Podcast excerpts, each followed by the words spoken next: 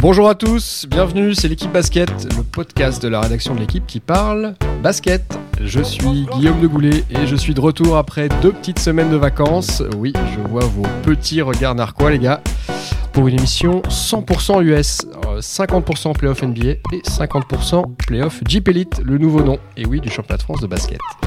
On ouvrira le bal, comme d'habitude, avec le plus grand terrain de jeu du monde et les finales de conférences renversantes qui pourraient accoucher d'une finale. Attachez vos ceintures, Houston-Boston, comme en 1980 et en 1986. Cela ne nous rajeunit pas, mais cela décoiffe un peu.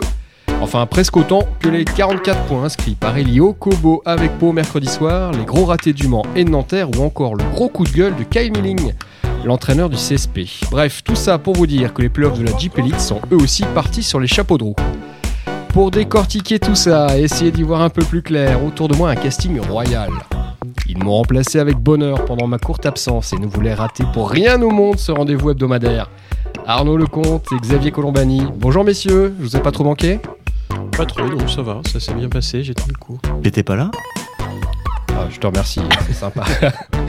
et du haut de 1m98 comme Isernes ou Kobe, et malgré une nuit délicate, Amaury Perdrio n'a pas résisté au bonheur de se joindre à nous. Bonjour Amaury et merci, ça va? Salut, ça va. Nuit délicate, mais devant la NBA quand même. Voilà, vous savez tout, on prend une grande inspiration. 3, 2, 1, début du game. On attaque d'entrée de jeu avec euh, la NBA, la finale de la conférence Est et petite surprise, ou pas d'ailleurs, vous allez me dire, Boston qui mène 3 euh, à 2 face aux Cavaliers de Cleveland. Tout ça sans Irving, sans Hayward, on l'a déjà dit. Boston qui est euh, bah, pas loin du tout à une victoire tout simplement de la finale NBA. ils vont y aller ou pas les Celtics en finale? Bien sûr. Arnaud Lecomte, bien sûr. Moi, je l'ai annoncé en fin de saison régulière. On m'a, on m'a un peu rionné, donc euh, je ricane dans mon coin maintenant. Oui, ils vont aller, ils vont aller en finale. Pourquoi? Euh, bah, Pourquoi? Parce que euh, il semblerait que Cleveland soit un peu sur, les, sur la jante là, à commencer par Monsieur James, et que pour l'intérêt général, je pense qu'il vaudrait mieux que Boston se qualifie, parce que si LeBron James est complètement cramé, ce qui se comprend d'ailleurs, hein, et ce qui d'ailleurs est plutôt rassurant d'une certaine manière.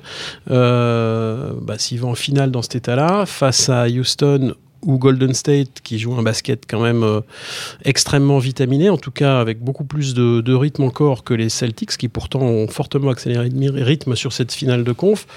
J'ai peur que la finale soit un, un vrai massacre. Euh, donc oui, je pense que c'est à souhaiter plutôt que les Boston Celtics aillent en finale. Et ça tombe bien parce qu'ils ont la main. Ils mènent 3-2. ils vont se déplacer à Cleveland. Ils vont peut-être perdre à Cleveland, puisqu'ils n'ont pas gagné grand-chose à l'extérieur en playoff. Un seul match hein, à Philadelphie, c'est la, limite. Pour mais ils ont l'avantage du terrain. Donc le match 7, euh, au pire, euh, il sera au Garden. Voilà, donc ils auront toujours la main. Tu sembles oublier quand même que même un LeBron James fatigué, et euh, ce qu'il réfute d'ailleurs, ça reste presque impossible à jouer dans des séries qui, qui, se jouent sur un match ou sur deux matchs. Oui, on l'a vu hier soir. Ouais, mais on, peut sortir les, statistiques. Euh, LeBron James, quand il, quand il est face à des matchs à élimination euh, dans la conférence Est, euh, il, est imprenable. Il sort toujours le match qu'il faut. Donc, et on peut, on peut supputer que, que Cleveland remporte le, match 6 et ça se joue au match 7 à Boston. Et il n'y a aucune garantie que sur un match 7, l'expérience ne prenne pas le dessus. Et après, là où je suis pas d'accord avec toi, c'est je ne dirais pas jusqu'à dire qu'une finale Houston-Boston ou Golden State-Boston est plus souhaitable en termes de qualité de jeu parce que James serait éventuellement fatigué. Euh, en face, on a une équipe qui ne sera pas euh, plus expérimentée ou qui n'aura pas plus de vis et qui, qui, offrira aucune garantie face à la, franchise de la conférence Ouest. Ah, par contre, je suis tout à fait d'accord avec Arnaud quand on dit que c'est beaucoup plus souhaitable. Euh, déjà, faut quand même prendre du plaisir pour regarder Cleveland. Hein. Enfin, je veux dire, c'est quand même assez laid à, voir, alors que Boston, c'est magnifique. Enfin, je veux dire, c'est aussi simple que ça. C'est des joueurs qui sont déjà dans une plénitude individuelle. Quand on s'appelle Jason Tatum, qu'on n'a même pas une saison d'expérience, c'est quand même hallucinant. Et dans une expression collective formidable. En plus, c'est une équipe qui défensivement est euh, quand même performante. Ça se voit pas toujours sur les chiffres parce que c'est une équipe qui attaque, qui va, qui va de l'avant mais euh, qui pourra peut-être trouver des, des, des, options euh, à aligner devant euh, Houston et Golden State, pas pour gagner, mais gagner peut-être un match ou deux. je vois pas comment Cleveland peut gagner un match ou deux, à moins d'avoir un LeBron qui pousse plus à 45 mais à 60 points face à Golden State ou, ou Houston. Il faut, faut pas oublier qu'entre la fin des finales de conférence et le début des, des finales et donc, euh, entre l'équipe Est et Ouest, il y aura quand même quelques jours de repos et LeBron James est euh, peut-être le joueur le plus à même de, de, de récupérer un maximum sur cette période. Mais c'est pas des jours de repos, c'est un camp d'entraînement qu'il faut. c'est camp de travail. D'autant plus qu'il y aura un déplacement à l'Ouest ou au, sud du Texas, euh, quand même, qui sera, qui prend une journée ou, pas loin. Donc, ouais, après, ouais, je, je, suis d'accord avec vous. Les, les, il est vraiment fatigué, LeBron, Xavier. Je sais que tu as travaillé pour demain, on va faire un petit peu de pub, mais vendredi dans le journal de l'équipe, un papier sur le LeBron James est-il fatigué? Il est vraiment fatigué? Des chiffres à la pluie qui montrent qu'il est en, difficulté, qu'il est dans le dur, euh, notre ami LeBron James? Euh, Le chiffre qui montre qu'il est dans le dur, c'est le fait que sur les, les 17 passes qu'il qui fait à ses coéquipiers qui peuvent aboutir qui aboutissent à un tir, il y en a que 5 qui trouvent la mire. Ça veut dire deux choses. Ça dire la première, c'est que il est moins en connexion avec ses coéquipiers et je pense que c'est une fatigue mentale déjà. Je pense qu'il en a marre de cette équipe. Ça se voit, ça se sent. Voilà. Et puis c'est une fatigue physique par définition parce que euh, pas parce qu'il joue beaucoup. Euh, parce que ça, il joue beaucoup parce à longueur de saison. Parce que tout pèse sur ses épaules. Mais parce que, parce, que, parce que la défense de Boston est pénible est pénible. C'est-à-dire qu'en fait, euh, ils ont une tactique qui est de, une stratégie qui est de changer sur les écrans, de profiter du fait que c'est assez interchangeable, de Horford à Baines, de, de Tatum à Brown, tout le monde peut d'une certaine manière le déranger un peu et le suivre, qui fait que bah voilà, il est fatigué quand on est challengé physiquement euh, chaque seconde d'un match, bah, on n'en peut plus.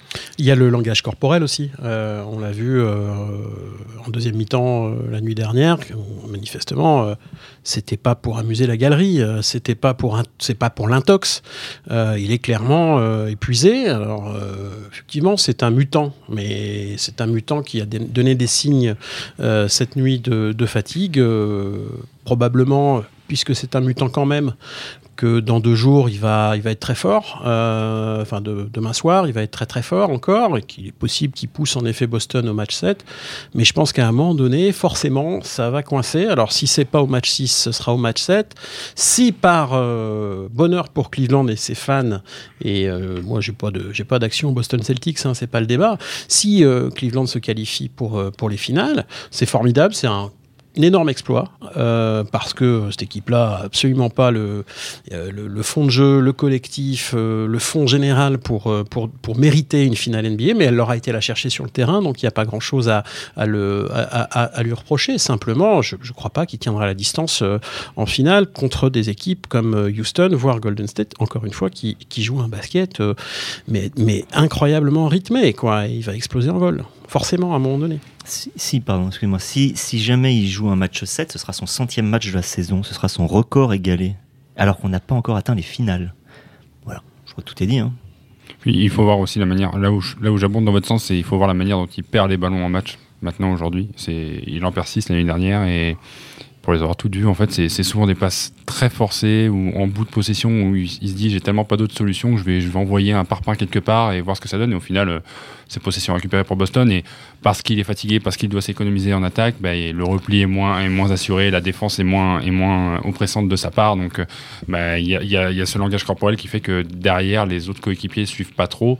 Mais c'est là où ils, peuvent se, ils peuvent se sauver ou accrocher une finale. Donc, c'est pas de LeBron qui va aller chercher cette finale. C'est si par miracle, bah, autour de lui, il y a, euh, au-delà de Kevin Love, qui en plus hier soir était moyen, euh, il y a un Kyle Korver qui arrive à planter 10 points, un, un George Hill qui sort de sa boîte comme il a su le faire sur un match ou deux, mais c'est voilà, c'est imprévisible. C'est et c'est sporadique quoi. Depuis le début des playoffs, on annonce le réveil euh, tous les soirs ou presque de, de du, du, du, supporting cast de, de LeBron et alors ça vient une fois de temps en temps, enfin très très peu, pas suffisamment en tout cas pour que cette équipe-là ait, ait, ait, vraiment une cohérence, une stabilité dans son jeu pour pour jouer une finale NBA. C'est déjà incroyable qu'ils en soient là, quoi, à pousser euh, les Celtics. Surtout qu'ils ont galéré au premier tour contre Indiana. Ah, il au deuxième, euh, enfin beaucoup moins deuxième, pardon. Ils sont, ils Contre sont Toronto, baladés. Ça a peut-être un peu endormi tout le monde d'ailleurs contre, contre Toronto. Euh, euh, voilà, mais on voit bien contre les Celtics qu'ils ont euh, vraiment beaucoup de mal à assurer de la continuité d'un match à l'autre. Si on se projette un petit peu, on imagine les Celtics en finale. Est-ce qu'on peut imaginer les Celtics champions? Euh, Petite colle avant de commencer. Est-ce que vous savez depuis quand une équipe championne NBA a été sans une superstar?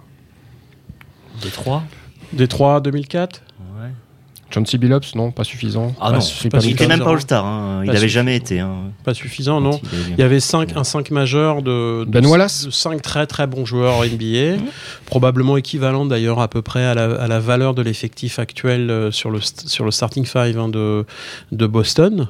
Mais je mettrai un peu de crédit à Boston, encore une fois, parce qu'il y a trois très, très jeunes joueurs qui ont un avenir euh, florissant. Quoi. Mais elles sont là, les stars hein, de Boston, au final. Il n'y a pas de superstars, mais c'est des superstars en devenir, que ce soit euh, Brown, que ce soit Tatum. Euh, et, et- même euh, après, ils ont un capitaine en, en Al Horford qui arrive à, à- à guider tout ça, que ce soit dans le vestiaire ou sur le terrain. Donc euh, l'année prochaine, on ne peut que imaginer que ça soit juste extraordinaire de récupérer Kyrie Irving et Gordon Hayward dans cette équipe. Donc cette année, Il n'y a qu'un seul ballon quand même. hein. oui, mais bon, bah, après cette année, je pense que est-ce que c'est peut-être un peu trop tôt pour les voir aller jusqu'au bout, surprendre tout le monde et, et aller chercher ce titre? Ce qu'ils font déjà cette année, c'est extraordinaire. En plus de ça, chapeauté par un entraîneur qui, qui arrive à, à s'adapter à chaque match, à proposer des, choses différentes à chaque match. J'ai lu euh, aujourd'hui Tyron Lue qui a avoué qu'il était sans solution pour pouvoir mettre Kyle Korver dans de bonnes positions, tout simplement parce que Brad Stevens a, choisi de ne pas faire jouer euh, Ojeley. Et ça, c'est quelque chose que personne ne peut prévoir à part Brad Stevens.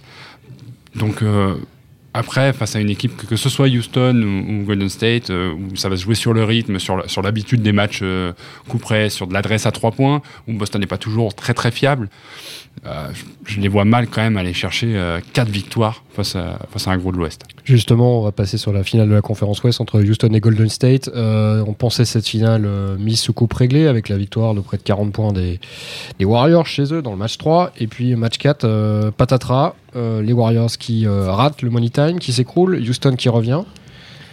Euh, Tout est relancé? Euh, oui, clairement, pour avoir regardé la, la première mi-temps de, de- de ce match-là, je n'ai pas vu la seconde, donc je laisserai mes petits collègues en parler, mais j'étais très impressionné par la capacité de résistance et de résilience de Houston, qui met 5 ou 6 minutes pour inscrire son- ses premiers points du match, et qui ne s'affole absolument pas, mais vraiment absolument pas, euh, qui, qui défend. Alors, euh, je crois que c'est 12-0 qu'il doit y avoir, mais on est, ça fait aussi 6 minutes qu'on joue et en face, Golden State marque pas tant que ça euh, à ce moment-là. Donc ils sont appuyés sur quelque chose qui est quand même très efficace à défense et, et ils, ils regrignotent. Et là, Chris Paul, qu'on appelle le loser hein, depuis des années, euh, bah, il fait pas très loser, hein, sincèrement, quand on voit à ce niveau-là, c'est-à-dire très bien adapté par rapport euh, au jeu de James Harden. Et, et je les ai trouvés très forts mentalement. Très très fort mentalement. Et je sais pas si c'était prévisible. C'est effectivement cet aspect-là qui surprend euh, un petit peu sur cette finale de conf. C'est-à-dire qu'on avait des doutes, en effet, sur la capacité de, de Houston à, à tenir son jeu sur des matchs de playoff et à, et à ne jamais euh, lâcher vraiment. Et en effet, ce que dit Xavier est, assez juste, c'est-à-dire qu'ils ont une capacité de, résilience, euh, même, dans les, même par vent contraire, à, à pas, à pas s'affoler, à pas paniquer, à avoir totalement confiance. Ce que disait Mike D'Antoni l'autre jour, quand on lui disait, mais euh, votre jeu là, vous avez explosé en vol à Golden State, vous avez perdu chez vous le premier match, bah, manifestement ils sont plus forts que vous à ce petit jeu-là. Et il a dit mais moi je, je continue à croire en cette équipe et, à- et dans le jeu qu'on préconise depuis le début de la saison. Et euh, on va continuer à jouer comme ça. On sait pas faire autrement tout- de toute façon, façon. Il a toujours fait comme ça avec ses équipes. Exactement. Donc c'est euh, effectivement, c'est on va jusqu'au bout. Euh, manifestement, c'est un fonctionnement qui est ac- que, toute l'équipe accepte, a compris, c'est mûr, c'est mature, voilà, au sens mature. Et je pense que, en effet, là, Houston a, envoyé un message euh, très très fort à, à Golden State. Et je Bon, voilà. Moi, je pense qu'il y a un élément aussi fort euh, dans cette série nouveau qui est intervenu dans le cours de la série. C'est la blessure et l'absence d'André Iguodala à Golden State, qui est une catastrophe parce que c'est pour moi le, le vrai euh, maître à jouer défensif de cette équipe. C'est un pilier fondamental de, de, de cette équipe depuis, euh, depuis trois ans. Et voilà, son absence, je crois, en courte série est une petite catastrophe pour, euh, pour les Warriors. C'est justement pour ça, moi, que j'aurais tendance à privilégier plutôt la thèse de l'accident pour Golden State, qui euh, démuni d'un joueur important. Il ne sera pas là, a priori, la nuit prochaine. Hein C'est pas euh, totalement certain, euh, ça, reste à voir, mais euh, faut pas oublier que Golden State se plombe le match aussi tout seul sur, la, sur la deuxième partie. Euh, sur euh, le delta entre le match euh, 3 et le match 4 où il commence par un 12-0, ça, Houston est quand même capable de, de prendre 53 points d'écart euh, à cheval sur deux matchs. Derrière, ils reviennent euh, dans, le match, comme dit Xavier, mais euh, on a eu tendance à dire que ça y est, Houston avait trouvé une identité défensive qui allait peut-être éventuellement pouvoir euh, gêner Golden State. En fait, c'est pas vraiment ce que j'ai vu sur le match. Ça reste pour moi un peu la parodie du, du 1 contre 1 avec James Harden qui va forcer son shoot tout le temps face à, face à Stephen Curry en victime privilégiée. Mais euh, Golden State s'est sabordé tout seul dans ce match-là. Et quand on, quand, quand on écoute tout ce qu'ont dit les joueurs et, et le coach, j'ai l'impression que c'est quand même la thèse qu'il faut privilégier dans le sens où ils se sont un peu perdus sur cette fin de match, où ils, ils s'attendaient peut-être pas à être, euh, à être euh, tenus comme ça euh, dans, dans les dernières minutes. Ils ont multiplié les mauvais choix dans le money, dans le money time. Donc, bah, du coup, face à une C'est équipe. rare, c'est rare de leur part. C'est rare et, et du coup face à une équipe de Houston qui est plus mature cette année, ça s'est payé cher, mais ça veut pas dire que au match euh, 5 que ce soit enfin à Houston, ça veut pas dire que euh, derrière ça peut pas faire un plus 30 pour euh, Golden State derrière. Ouais, c'est euh, rare qu'ils se ratent comme ça en fin de match, mais c'est pas si surprenant. Dans le sens où, euh, en fait, c'est- pas la fantasia cette série. On pouvait s'attendre à ça parce qu'on a deux Oui, c'est ce qu'on attendait, la vraie finale euh, NBA. de- le de truc, le truc, c'est qu'on avait oublié. Enfin, on l'avait pas oublié, mais on avait oublié l'impact que ça pouvait avoir. C'est que c'est deux équipes qui défendent beaucoup mieux que ce qu'on ce croit. qu'on Mmh. croit. Mmh. Et, euh, et c'est pour ça qu'il y a beaucoup d'isolation. C'est parce que tout simplement, ils se cassent le, le- le- le jeu de l'un et de l'autre. Et, et par exemple, si Curry et Durant marquent des points, galère pour le faire. Euh, moi, ce qui m'impressionne, c'est Durant. Durant, que qui est un de mes joueurs préférés, enfin, qui est joueur, un des joueurs préférés de tout le monde, j'imagine. Tellement il est facile, beau et incroyable. Mais là, il galère pour marquer 9, chacun hein, de ses sur 20 paniers. 9 sur 24 hein, sur le, dernier match. Ouais, et puis même quand il les met, il les met, c'est dur. C'est dur parce que la main d'Ariza, elle monte haut sur ses shoots hein, et, euh, et il est prêt. Et, euh, et on voit comment Green et Thompson n'ont du mal à exister. C'est que ça défend. Donc la thèse de l'accident là sur le coup.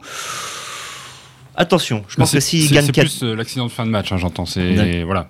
C'est- c'est- Mais c'est la conséquence Mais pour bon, moi. là, j'ai j'ai peur que, enfin, j'ai peur pour Golden State que la, la confiance, le momentum, euh, soit repassé euh, du, du- de l'autre côté au mauvais moment, quoi. Ce qui est assez Euh, fascinant, Arnaud, je te coupe, mais ce qui est assez fascinant, c'est qu'après la déculottée que les Rockets prennent au match 3, on dit bah voilà, c'est bon, c'est terminé, les Warriors ils ont repris la main, merci, au revoir, on attend la finale.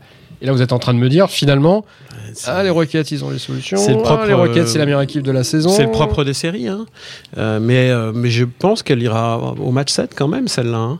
Euh, comme l'Est, hein, moi, je, je- voilà, moi je ne crois pas que Boston ira gagner à Cleveland, mais je pense que Boston gagnera le 7. Mm. Et, et c'est un peu, je vois aussi la même chose, je pense que chacun va cette fois gagner à domicile. C'est enregistré là, hein, on leur passe dans, Ouais, ouais, je vais enregistrer l'inverse du coup. Je pense que ça, ça ira pas au match 7 et que Golden State va se reprendre. Mais Et que tu vois Golden State gagner les deux derniers là? Ouais. Parce que parce que il y a, il y a- il y a quand même culotté. euh, il y a quand même euh, il y il y, a des titres derrière. Il y a, il y a 4 ans 4 ans de playoff euh, où ils ont enfin ils ont montré Et ça il doit, ça doit, Oui, ça il payer. Il y a Steve Kerr. il Ça Steve peut pas Kerr être un argument. Dans ces cas-là, ce sera tous les ans. alors. Non, Nous mais il y a- aurons il y a- toujours des il- titres derrière et il- toujours. Il faut pas oublier la patte de, de Steve Kerr qui va savoir remobiliser ses hommes, euh, pointer du doigt leurs erreurs.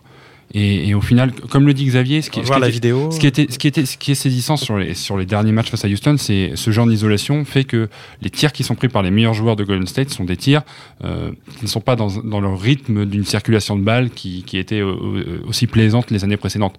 Mais ils sont capables de le faire, ils l'ont fait euh, au match 3 et ils sont capables de casser la baraque à n'importe quel moment. Alors que je pourrais pas dire la même chose de Houston, qui, qui sera pas capable d'en mettre 30 à, à Golden State euh, sur un match 5, 6 ou 7.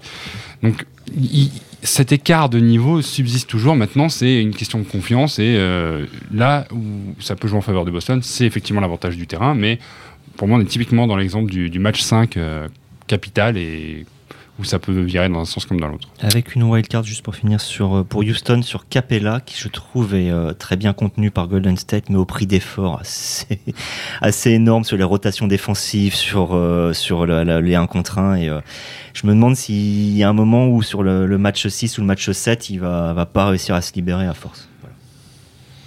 Alors lui, il en a pas mis 30 des points, il en a pas mis 35, il en a pas mis 40, il en a mis 44 pour euh, quasiment hein, ses débuts en playoff. Je parle évidemment de d'Eli Okobo, euh, arrière, meneur de Portez, euh, joueur de l'équipe de France, tout jeune joueur de l'équipe de France. Bon, ça n'a pas suffi dans ces playoffs de Jeep Elite de championnat de France puisque euh, Pau s'est incliné d'une justesse de deux points face à, face à Monaco dans l'un des quarts les, les plus serrés, si ce n'est le, le plus serré du premier tour. Euh, Arnaud, tu as suivi ça de, de très près. Cette perf d'Okobo, c'est euh, de la balle, tout simplement. C'est tip-top. Bah, de toute façon, je pense qu'aujourd'hui, avec un peu de recul par rapport à ce qui s'est passé hier soir sur ce terrain, euh, c'est une des plus grandes performances euh, jamais réalisées en championnat de France. Ce qui donne le vertige quand même. Euh, ça n'est que le championnat de France, certes, mais c'est quand même euh, 30 ans de playoff, 30 ans où il y a eu quand même du lourd dans le championnat de France, des très grands joueurs qui sont passés par là. Je vais pas vous faire l'affront de vous citer tous les grands noms qui sont passés par le, championnat de France depuis, depuis 30 ans. Voilà, c'est énorme. Il a 20 ans. C'est son quatrième match de playoff. Les trois premiers cumulés, il avait joué 17 minutes. Il avait tenté trois tirs. Il en avait raté 3. Et il a marqué 44 points hier, euh, avec une perf en plus à très haut pourcentage. 8 C'est- sur 11 à 3 points. C'est assez brillant, euh, vraiment une très grosse performance. Euh, ce qui est marrant pour faire le lien avec la discussion précédente, c'est que moi je trouve, alors on va, on va, on va garder des guillemets et toute proportion gardée, c'est c'est un clone de James Harden euh, dans son La dans barbe son en moins, quand même.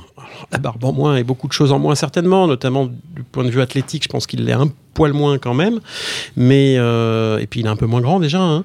mais euh, sur le plan euh, sur le plan du technique, il a vraiment beaucoup de choses de James Harden, donc voilà, donc c'est assez assez assez rigolo à, souligner.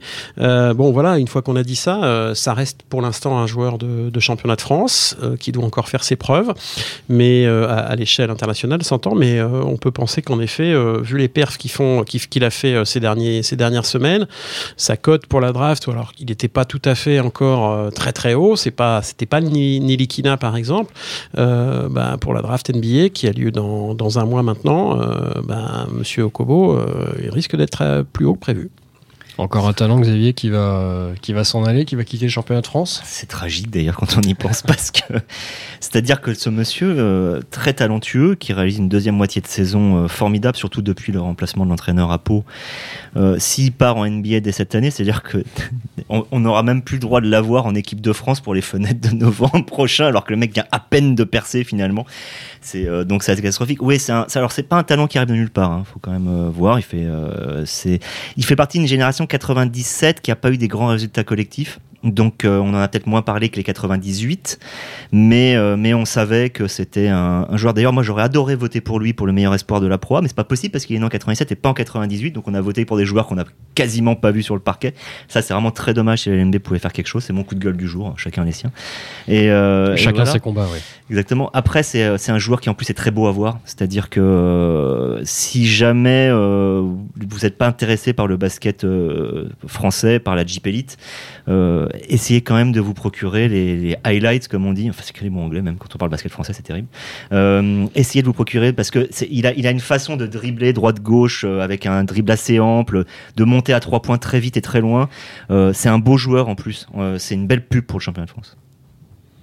Est-ce que ces playoffs euh, de JP League qui ne commençaient sont une belle pub pour le championnat de France euh, quand on voit les, prestations euh, du Mans à domicile dans une salle qui n'était pas pleine face à Villeurbanne, quand on voit les prestations de Nanterre dans le troisième quart à Strasbourg Est-ce que ça, c'est vraiment le visage qu'on attend d'équipe dans le Grand 8 en, en phase finale d'un championnat? Euh, oui, la première soirée n'a pas été très intéressante, euh, mais hier soir c'était plutôt sympa. Franchement, le, Monaco Po évidemment a été euh, magnifié par, par la perf de, Kobo, et puis parce que le match a été, franchement, le, dernier carton est, est vraiment sublime. hein. Payez-vous ça hein, si vous avez l'occasion, parce que, parce que le dernier carton est haletant. Il y a un panier, un panier par possession quasiment. Il n'y a plus trop de défense. Paul Lacombe fait la, performance de, Lacombe passe un peu inaperçue parce que Okobo a été, a été magnifique.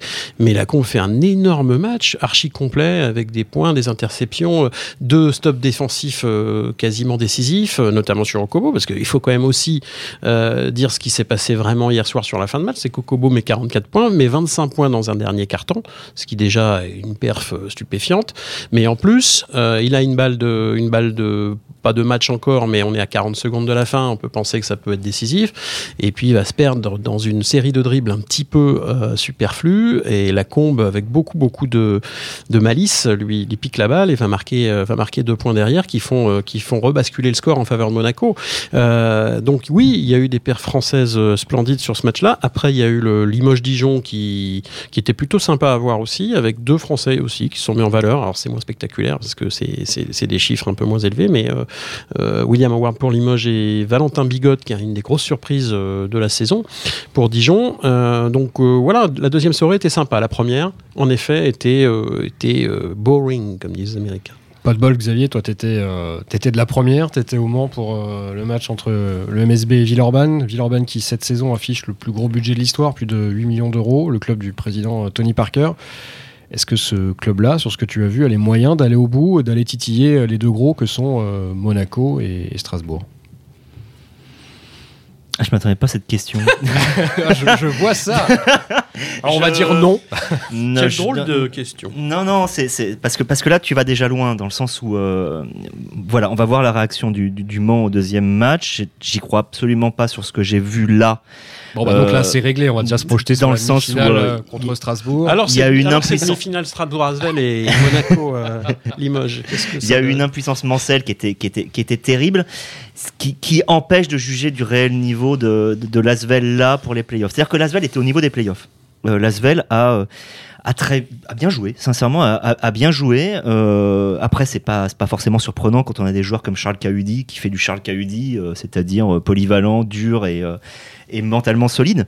Mais c'est pas normal qu'un joueur comme Julian Gamble qui vient d'arriver à Villeurbanne arrive à passer tous ses moves. C'est pas pas normal. Alors bien sûr. Le Mans était euh, privé de Youssouf Fall qui, avait une douleur au genou droit et qui, d'après le coach, est sorti aussi mentalement des playoffs à cause de cette douleur euh, parce qu'il a du mal à s'entraîner. Donc, mais mais mais il y avait il y avait quelque chose qui manquait au Mans. Donc on va attendre de voir Lasvel euh, soit face à une équipe du Mans meilleure là, ou s'il passe parce que le Mans n'arrive pas à se ressaisir en demi-finale avant de juger de ce que ça vaut. Voilà. Par, rapport- par rapport au monde, moi, ce que j'aimerais savoir, c'est comment est-ce qu'on explique qu'une équipe qui joue à domicile son premier match de playoff de la saison euh, puisse avoir ça à la moitié vide et, et ne pas bénéficier de ce soutien euh, face à une équipe qui potentiellement peut partir favorite à l'extérieur. C'est le plus gros match de la saison. Il n'y a personne. C'est ahurissant. Alors, on va me dire, oui, c'était 19h. Enfin, il n'y a personne, j'exagère. Il y avait deux tiers de la salle, c'est ça à peu près, Xavier Oui. Bon, euh, match à 19h en semaine, c'est pas forcément évident. Je- Ça, je peux le concevoir. Heureusement qu'il y a des gens qui ne peuvent pas venir à 19h à assister à un match de basket. Ça veut dire qu'ils travaillent. Donc, c'est plutôt une bonne nouvelle, je pense, pour la société française. Mais pour le reste, et pour la société mancelle, mais pour le reste, malgré tout, les 3800 qui étaient là, ils étaient complètement aphones et apathiques. Quoi. Alors, le début de match n'a pas aidé, hein, c'est sûr. Quand on est mené, je sais plus. On peut une- prendre les choses à l'inverse. 19-36. Ouais, bon, Est-ce qu'on peut pas prendre les choses à l'inverse? À Limoges. Est-ce que- est-ce que les joueurs n'ont pas été un petit ce peu- serait l'inverse, oui. Allez, non, mais Anesthésié par l'ambiance Bah, dans la Eric salle. Le- l'entraîneur, l'a dit lui-même. On a été, Mm. bah, la première chose que j'ai faite en arrivant, c'est de regarder mes, mes assistants et de dire je comprends pas ce qui se passe, ça allait plus vite, quoi. Ouais. Donc les joueurs, ils le Mais voient aussi. Mais à c'est assez moment. récurrent au Mans. hein, euh, On l'avait déjà noté. euh, c'est euh, une formidable ville euh, basket dans sa culture, mais il y a un problème euh, manifestement de, comportement, de caractère, de personnalité. Je, je sais pas, toi, Guillaume, qui est manceau ou pas loin de l'être, tu pourrais nous expliquer. Enfin, je pense qu'on vient davantage euh, à Antares ou auparavant à la Rotonde, on vient davantage. Ant- Enfin, la Rotonde c'était chaud quand même. Mais à Antares, on vient davantage assister à un spectacle. C'est une salle de spectacle d'ailleurs. Voilà. C'est pas seulement une Mm. salle de basket que venir supporter son équipe comme on peut le faire euh, à Beaublanc ou aujourd'hui au Rhenus parce que par le passé, le Rhenus c'était relativement froid Exactement. et il y a eu quelque chose qui s'est produit il y a Voilà. 2-3 ans. Alain de Seine. Peut-être ou pas d'ailleurs. En tout cas, euh, en tout cas, il s'est passé quelque chose à Strasbourg et euh, notamment euh, sur ce match contre contre Nanterre. J'ai envie d'y revenir. Et ce troisième quart assez assez fabuleux. Xavier, toi, tu as été bluffé, je crois, à Strasbourg, non pas par ce troisième quart-temps, mais par l'effectif, en fait, le banc euh, de la SIG. Ce qui me laisse penser que cette année, ils peuvent peut-être aller au bout, même si Monaco euh, aussi. Pour la, hein. cinquième, la sixième année. Ah bah non, ils ont perdu les cinq années précédentes. Ah ouais, mais ce serait déjà pas mal d'y retourner parce qu'ils n'ont pas dans la partie de tableau la plus simple, euh, voilà. Donc euh, ce serait ce serait déjà fort. Mais non, j'étais extrêmement impressionné effectivement parce que parce que le 5 est, est déjà solide, mais quand on accumule les noms qu'il y a sur le sur le banc, c'est du rarement vu en France quand même. On a deux arrières, David Logan et Dibos, qui ont, un background Euroleague. Voilà, tous les deux sur le banc, deux Américains qui euh, jouent avec des sélections en Europe, puisqu'ils ont des, passeports, ils sont naturalisés. Et à, côté, quatre joueurs internationaux ou quasi internationaux, ou du moins euh, référencés au niveau français, euh, comme Lula Berry, Florent Pietrus, Jérémy Leloup et Damien Inglis. Donc ça, c'est quand même quelque chose qui laisse penser qu'ils peuvent peut-être euh, ouais aller loin, même si on sait qu'il y Ah bah, aura. tu vois que tu y réponds finalement à ma question du début. Voilà, mais même si on sait que là, il y a un moment, ils vont devoir affronter un- une barrière psychologique et ça, ça va être euh, rude. Barrière psychologique aussi pour euh, Monaco, hein, qui euh, échoue régulièrement en championnat de France après avoir gagné la, la Leaders Cup et qui a encore perdu en Coupe d'Europe. euh, Et hier soir, qui a, qui a failli passer à la trappe. imaginez s'ils avaient été battus par Eli Ko- Eli Okobo euh, hier soir et, et les Béarnais. bah, le spectre des, des deux dernières saisons où on termine premier de la saison régulière et puis on se fait attraper tout de suite ou presque en, en play-off. C'est le, le- le principe de, de cette formule du- d'une série en trois manches avec premier match chez l'équipe qui a l'avantage terrain, donc l'équipe la mieux classée qui est toujours extrêmement piégeux. Je pense que tous les coachs qui recevaient cette semaine étaient euh, archi, euh, archi sous pression. Euh, on a vu que Kyle Milling à Limoges était manifestement très tendu dans la conférence de presse d'après-match parce qu'il n'était pas content après un, un article de présentation de, de la presse locale. On a vu que bah, Eric Bartesheki était un peu agacé, semble-t-il, d'après Xavier, par le, le peu de, de soutien ou de l'apathie de son public. Euh, on voit bien que Mitrovic a été rapidement aussi dans le dur hier soir. Il était très nerveux. Bon, c'est un pléonasme, mais euh, le coach de Monaco euh, a bien senti tout de suite que ça allait être une soirée compliquée. Euh, donc, alors il y a que Vincent Collet qui a passé une soirée assez assez zen finalement, mais le connaissant, je pense pas qu'il était si zen que ça.